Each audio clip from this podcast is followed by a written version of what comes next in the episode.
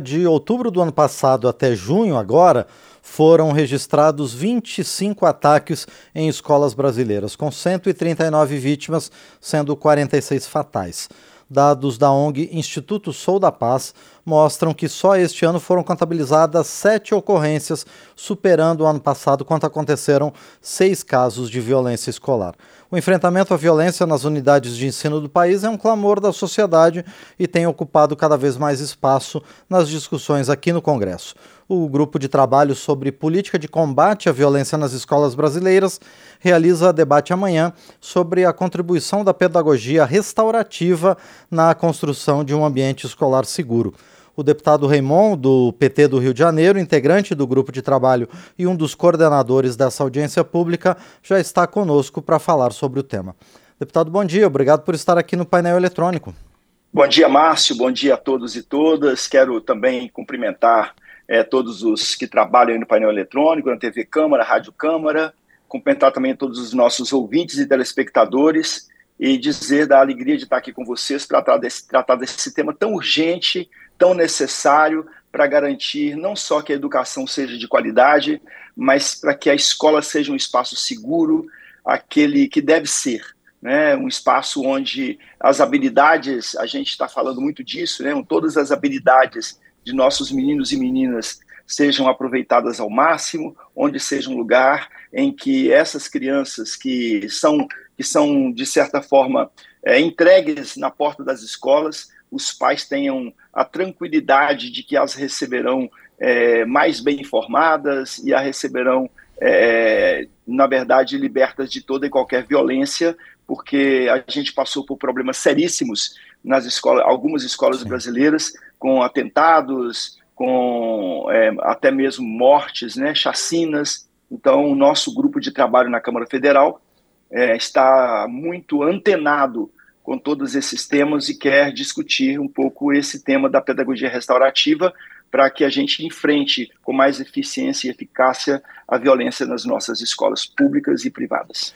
Pois é, deputado Raymond, por que a pedagogia restaurativa pode ser um bom caminho para auxiliar no enfrentamento da violência nas escolas? Porque quando nós falamos de restauração, Márcio, é bom a gente entender que não é um processo simples.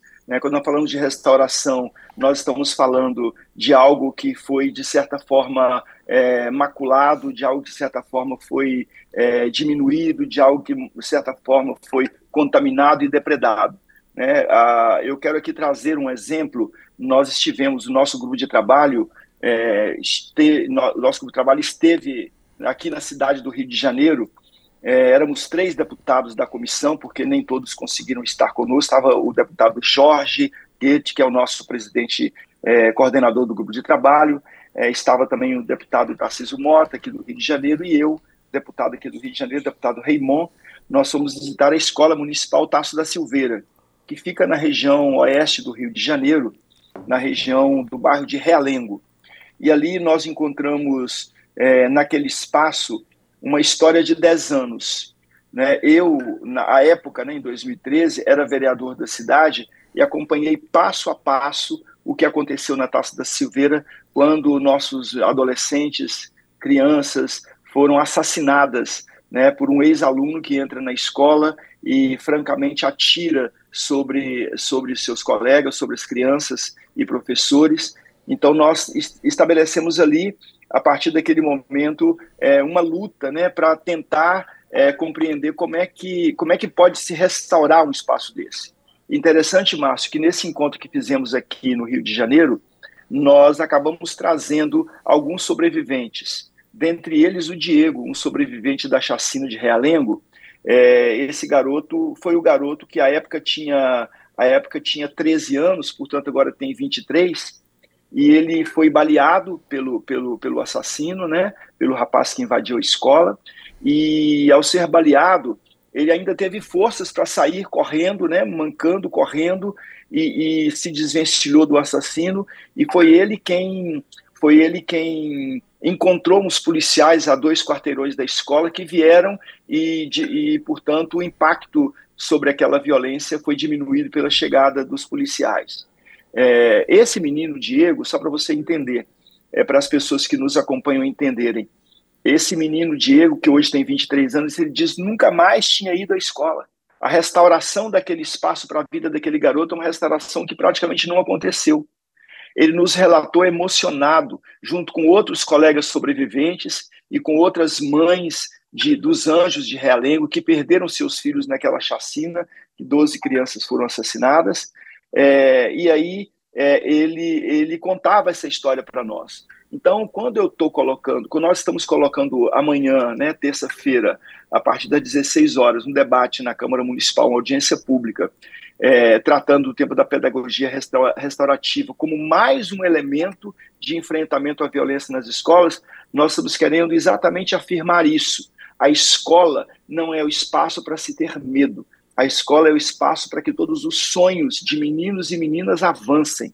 A escola é o espaço onde a educação aconteça é, para que as pessoas que são impactadas pela educação, portanto, os nossos estudantes, recebam formação e informação, recebam conteúdos e convivência humana, para que eles, a partir daí, toquem suas vidas, tomem suas vidas nas mãos e aproveitem o que aprenderam, o que conviveram, o que, o que socializaram, o que foi socializado com eles, para poder transformar a realidade, porque a educação existe para isso. Então, a, a, a, pedagogia restaurativa, a gente, segundo inclusive a professora Goretti, nossa senadora do PDT do Amapá, é a metodologia é, que promove por, é, paz por meio de uma abordagem educacional focada na construção de relações saudáveis e na resolução de conflitos, priorizando o diálogo e a empatia. Nós falávamos, naquela época, Márcio, falávamos que era preciso ter uma equipe multidisciplinar na escola de Realengo para cuidar dos impactos negativos, não só, não só da, da, das crianças sobreviventes e dos pais que perderam os seus filhos na escola, mas também das outras crianças que conviviam dia a dia naquelas escolas e que estavam traumatizadas. Criou-se naquela época, aqui no, na, na, Prefeitura do Rio de Janeiro, o NIAP, Núcleo Interdisciplinar é, de Apoio à Educação. É, e aí, psicólogos, assistentes sociais, pedagogos, né, que, que tra tratavam né, de maneira inter interdisciplinar esse apoio nas escolas. O nosso desejo, nosso desejo é que esses núcleos de atendimento interdisciplinar, eles não saiam de nenhuma das escolas. Esta é parte da pedagogia restaurativa. Quando se compreende que a educação não é papel de um professor, papel de alguém que está em contato direto com os alunos ou diretor da escola exclusivamente. Educação é papel de toda uma sociedade. Tem um, um ditado que nos diz que para educar uma criança precisamos mobilizar toda uma aldeia. Então a educação ela é muito, ela, ela tem necessidade de a gente ter é, processos restaurativos e esses processos restaurativos eles acontecem quando nós construímos é, uma política educacional que seja para a construção da paz, para a diminuição dos preconceitos, para a diminuição do bullying. Há pouco mesmo você entrevista, havia uma entrevista nesse nosso encontro aqui agora do painel eletrônico, Sim. na matéria anterior, de um jovem dizendo do que sofria dentro da escola, do bullying que sofria dentro da escola. Há pouco nós falávamos sobre a questão das pessoas com deficiência. É, a matéria anterior falava sobre isso. Lembrar que na educação, imagina uma, uma criança com deficiência auditiva numa escola. O professor vai dar conta de atender as demandas daquela criança? Claro que não vai. Precisa de alguém especializado né, que possa cuidar. Então, pensar nisso, né, pensar nisso é pensar na restauração é, da educação, pensar nos processos em que, quanto mais amparado, quanto mais, é, é, quanto mais a escola estiver adequada com as multidisciplinariedades, com as multidisciplinas, com, com os multi, múltiplos trabalhos, com as múltiplas profissões, quanto mais ela estiver, mais restaurada estará o espaço educacional, porque nós sabemos quando a educação vai mal, a vida das pessoas também vai mal. E educação, volto a dizer, não é tarefa exclusiva do professor. Né? O professor é importantíssimo, tem que ser valorizadíssimo, muito mais do que tem sido durante todo o processo educacional brasileiro, mas as nossas escolas precisam, né, precisamos trabalhar, por exemplo, a legislação que fala sobre psicólogos nas escolas, a legislação que fala sobre os núcleos interdisciplinares nas escolas, para que a gente aplaque essa possibilidade é, de termos novos eventos que tirem vida de nossas crianças, que a violência se estabeleça. Pois é, deputado Raimon, a gente acabou de receber a notícia de mais um evento violento em escolas. Pois uma é. escola estadual na zona leste de São Paulo, no bairro de Sapopemba, é, deixou três estudantes feridos e o aluno que praticou esse ato ele foi apreendido né, pela polícia local. Agora, deputado, é necessário mudar realmente, como o senhor falou, a cultura é, de violência nas escolas, mas o que fazer com esses episódios imediatos, com esses episódios que estão acontecendo agora, deputado? Pois é, a gente sabe, sabe, é, Márcio, que quando nós falamos do que acontece, que aconteceu hoje em São Paulo, o que aconteceu no Paraná recentemente, Santa Catarina, o que a, aconteceu como ameaça aqui no Rio de Janeiro também há quatro, cinco meses atrás, o que trouxe, o que trouxe, é, na verdade, pânico para as famílias, que muitas escolas foram fechadas, é tratar disso. Primeiro, é, é compreender que há um processo, infelizmente, infelizmente, há um processo é, é, de, de, diminuição do valor da educação. Né? Compreender que a educação ela é um dever do Estado, um direito do cidadão, portanto, compreender isso significa valorizar os profissionais, a valorização dos profissionais. É claro que quando se tem um evento como esse, é, você tem que tratar como um caso de justiça. É claro que quando você tem um criminoso que entra nas escolas e que faz uma, uma, uma abordagem dessa que deixa vítimas, né, esse garoto, por mais que ele, ele também tenha sido em algum momento vítima, porque tem muitos relatos, né? Ah, eu, eu sofri bullying na escola, por isso voltei para me vingar, etc. É claro que esses eventos são eventos humanos e a gente, a gente os entende, mas eles têm que ser tratados no rigor da lei. Né? A gente sabe disso. Então, não podemos, não podemos é, descuidar desses espaços. Então, as nossas escolas, há pessoas que tentam trazer é, respostas muito, respostas muito simples para esse problema, que é um problema grande, um problema é, concreto, e mais que isso, um problema muito complexo. Né? Não, não vamos resolver o problema aumentando a altura da cerca da escola, do muro da escola. Não vamos, não vamos resolver o problema colocando policiais dentro das escolas. Aliás, a escola é espaço da educação, das múltiplas, das múltiplas ferramentas educacionais, não é espaço de polícia. Não vamos resolver o problema colocando cercas elétricas ou câmeras de vigilância.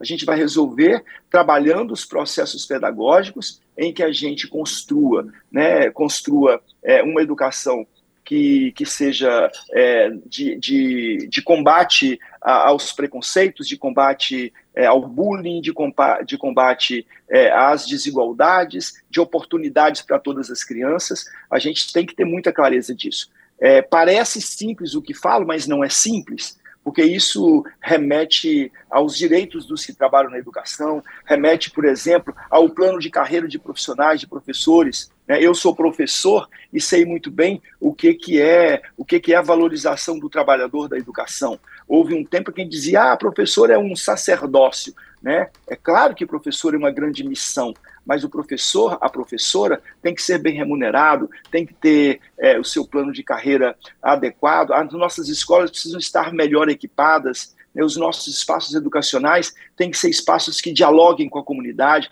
abertos à comunidade, a chamada escola aberta. As nossas escolas não podem ser escolas que ficam fechadas é, de sexta à noite até segunda de manhã. Qual é o compromisso dessa unidade escolar com a comunidade que a cerca. Quando você tem isso, a própria comunidade, Márcio, acaba compreendendo que a escola é dela, que a escola é dela e que, portanto, é, cuida da escola. Né? A, gente, a gente cuida mais daquilo que é nosso. Então, a questão do pertencimento. Mas a gente sabe que quando acontecem eventos como esses, a gente tem que ter uma, uma firmeza, né? E aí a gente tem que passar, claro, né, pelos aspectos da justiça, e talvez esse seja mais um alerta. Infelizmente, tivemos que ter mais um alerta acontecido hoje em São Paulo, é, mas a gente tem que cuidar.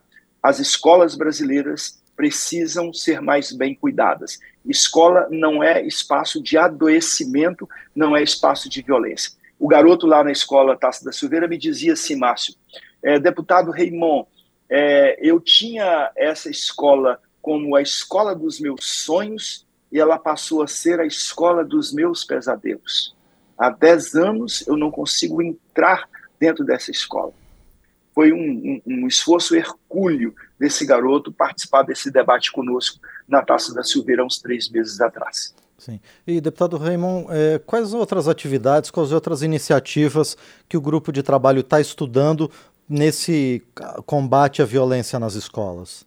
Pois é, nós, nós temos ouvido né, a, a, as escolas e ouvido é, os remanescentes dessas tragédias, né? E é claro que nesse momento, logo após o, os, logo após o, o trabalho do, desse nosso grupo, né, que está discutindo violência nas escolas, temos ouvido muitos especialistas. A gente vai fazer alguns encaminhamentos, encaminhamentos em relação, por exemplo, às redes sociais, encaminhamento, por exemplo, à, pedagogia, essa que a gente está falando, que é a pedagogia restaurativa, na compreensão de que é preciso ter dentro do projeto político-pedagógico os processos de construção de uma educação inclusiva, né, do, daqueles que são os direitos dos alunos. É, nós estamos preparando um relatório, no nosso relatório, para que também essas crianças que foram impactadas, elas sejam responsabilidade responsabilidade do ente público, porque nós temos né, é, uma clareza, né, uma nitidez muito grande de entender quando um pai deixa uma criança na porta da escola, aquela escola é guardiã daquela criança. Então, é, os eventos né, que acontecem ali dentro, elas são de responsabilidade de quem acolheu aquela criança. Se é uma escola pública, é o, o poder público, se é uma escola privada, é o, o, o, empresário da escola privada. Então, nosso relatório, né, o, deputado Jorge Gates está tá também antenado a isso, e a deputada Luísa Canziani, que é relatora, né, o deputado Jorge é o coordenador do nosso grupo de trabalho, e a Luísa Canziani é nossa relatora, nós estamos antenados a isso, antenados no sentido de dizer às prefeituras que é preciso ter equipes multidisciplinares nas nossas escolas, portanto, a, a discussão da psicologia na educação, a gente está discutindo também a reparação para aqueles que sofreram danos. É, quando a gente tem uma escola atingida, atacada, como hoje em São Paulo, em Sepopemba, é uma escola atacada, que as crianças são feridas, né, tem que haver uma reparação. Né, as crianças que sofreram na Taça da Silveira há 10 anos, a prefeitura cuidou delas ali 3, 4, 5 meses, 5, 5 meses, um ano, dois anos, três anos, depois a coisa vai esfriando, sabe? E não pode esfriar. São crianças que foram impactadas pelo resto de suas vidas. Os meninos sobreviventes da chacina é, de Realengo, por exemplo, nos trouxeram demandas, que alguns deles são ficaram paraplégicos e não tem, por exemplo, da Prefeitura do Rio de Janeiro nem a condução para irem, são crianças pobres de bairro empobrecido da cidade do Rio de Janeiro, distante do centro de reabilitação. Essas crianças precisam ter, por exemplo, a, a própria condução para levá-las de sua casa até o centro de reabilitação. Então, esses detalhes concretos e os detalhes pedagógicos mais ampliados, mais potentes, né, mais, mais, mais formais, mais formativos, é, mais, é, mais é, é, colocados dentro do projeto político-pedagógico das escolas, tanto os mais concretos, que é o atendimento, quanto a construção de um projeto político-pedagógico que inclua outros profissionais da educação no interior das escolas, é, o nosso grupo de trabalho, lá pelo nosso coordenador, deputado Jorge Guete, pela nossa relatora é, Luísa Canziani, serão apreciados é, assim que o grupo de trabalho, encaminhados assim que o grupo de trabalho tiver que encerrar suas atividades. Perfeito, nós conversamos então com o deputado Raimon, do PT do Rio de Janeiro, ele que integra o grupo de trabalho que debate alternativas para combater a violência nas escolas, aqui na Câmara dos Deputados. Deputado Raimon, mais uma vez, obrigado por sua presença aqui no painel eletrônico e muito sucesso nesse debate de amanhã sobre a pedagogia restaurativa. Um abraço, deputado. Muito obrigado, Márcio. Um grande abraço a você e a todos que nos acompanham. Paz e bem. Perfeito, agradeço mais uma vez, então, ao deputado Raimon, do PT do Rio de Janeiro, conosco aqui no painel eletrônico.